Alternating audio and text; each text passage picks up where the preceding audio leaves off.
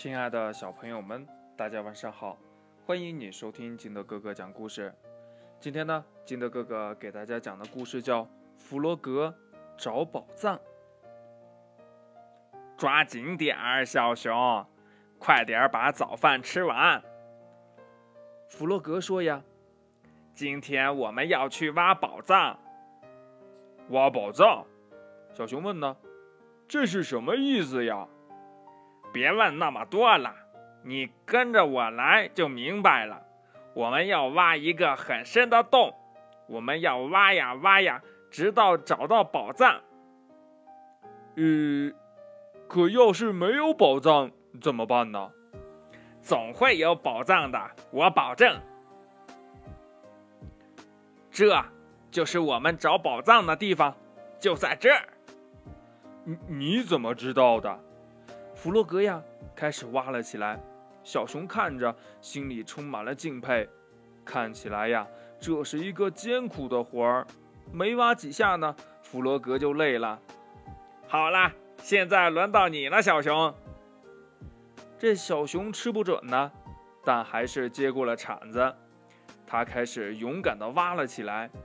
可是呀，这铲子对他来说太重了，也太大了。过了一会儿呢，弗洛格说：“呀，这可不行呀！按照这个速度，我们永远都找不到宝藏。还是把铲子给我吧。”于是呀，小熊看着弗洛格挖洞，弗洛格越挖越深，小熊呀都快要看不见他了。弗洛格，有有宝藏吗？弗洛格的声音从地下深处传了出来。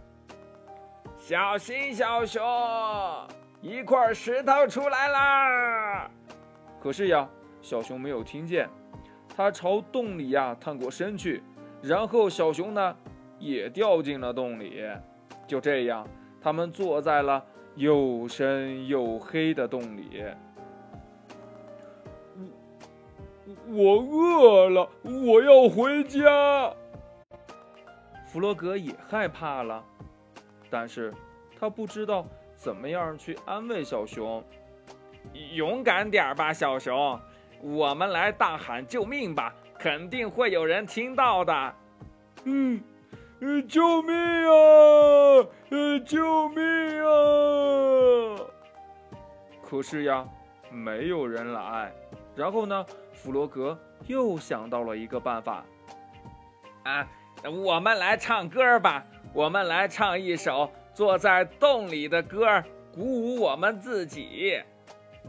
月亮升起来了，夜幕降临了。弗洛格和小熊唱啊唱啊，一直唱到累得睡着了。虽然他们离自己温暖的小床那么的遥远。这第二天一大早呀，鸭子出门散步的时候，偶然遇到了一个沙堆。嘎嘎嘎！多么奇怪呀！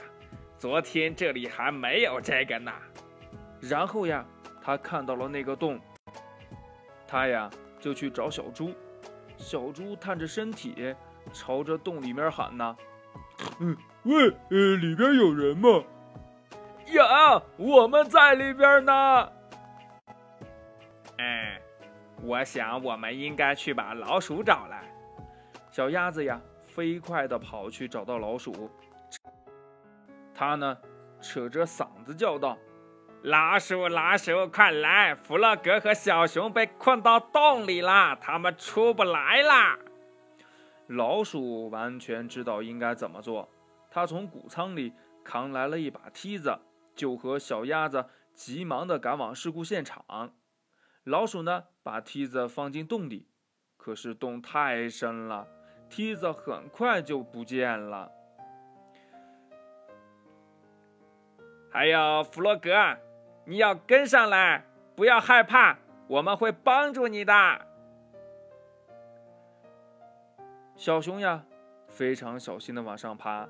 等他接近洞口的时候呢，朋友们呀，把他拉到了安全的地方。接下来呀，就轮到弗洛格了。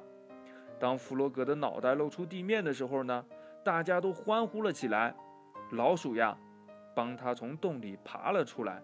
他们一起大叫：“哇！”野兔焦急地问：“呢？可是你们在下面做什么呢？